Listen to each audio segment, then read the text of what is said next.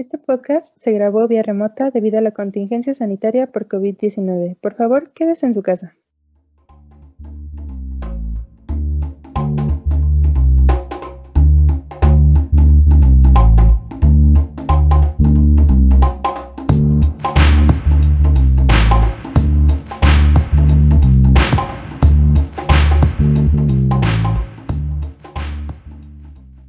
Bueno, pues el capítulo pasado tuvimos unos invitados y pues sí, fue una experiencia distinta.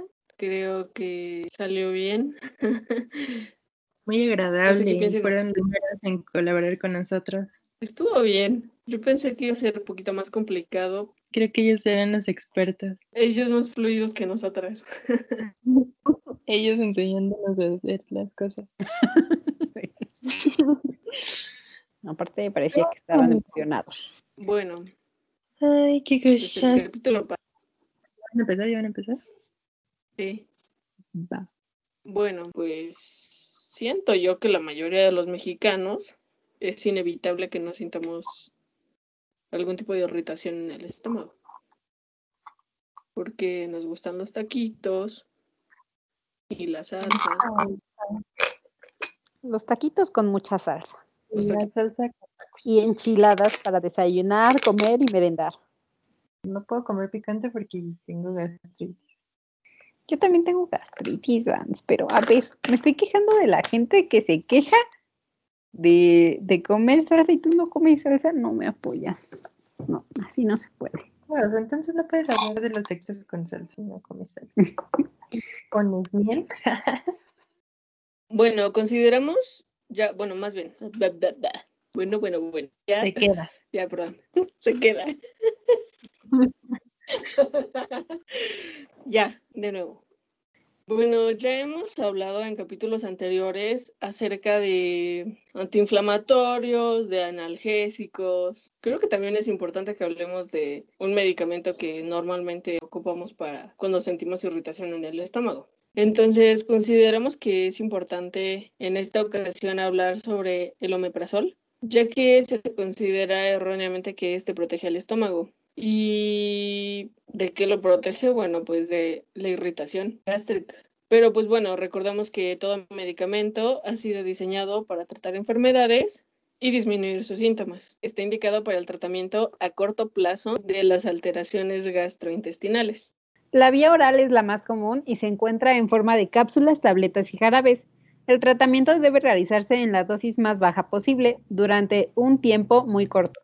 En el estómago tenemos ciertas bacterias que nos ayudan a protegernos de otro tipo de enfermedades. La terapia prescrita con omeprazol puede alterar estas bacterias, provocando una mala absorción de este medicamento, diarrea, fiebre y lesiones permanentes en el estómago. Está contraindicado en pacientes que presentan hipersensibilidad a este medicamento y a los que toman rilpivirina.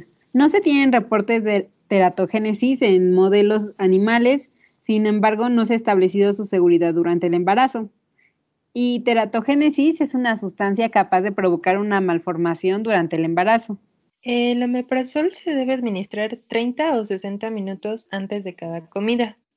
Las interacciones con medicamentos, por mencionar las más comunes, el omeprazol va a alterar el metabolismo del diazepam, la carbamazepina y la clozapina es decir, que puede afectar el efecto que va a tener en el organismo, por lo que el pantoprazol es una alternativa al omeprazol, ya que no es necesario ajustar las dosis para consumirlo con cualquiera de los tres medicamentos antes mencionados, y puede tomarse con antiácidos. El omeprazol va a alterar la absorción del ketoconazol, el itraconazol, la digoxina y el atazanivir.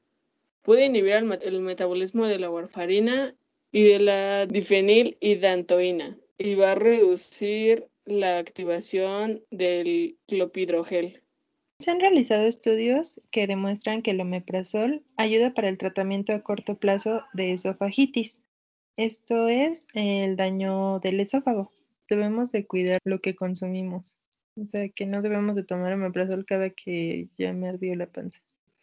Pues porque todo medicamento requiere responsabilidad y pues obviamente está mal la automedicación.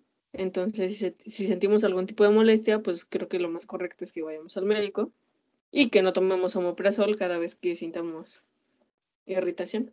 Y eso sería todo por el capítulo de hoy. Ay, eso siempre nos queda igual. Como Eve. Muchas gracias. Nos vemos. Adiós. En mis redes. No olviden seguirnos en redes sociales. Y esperen el siguiente capítulo que va a estar muy interesante. Sí, escúchenos.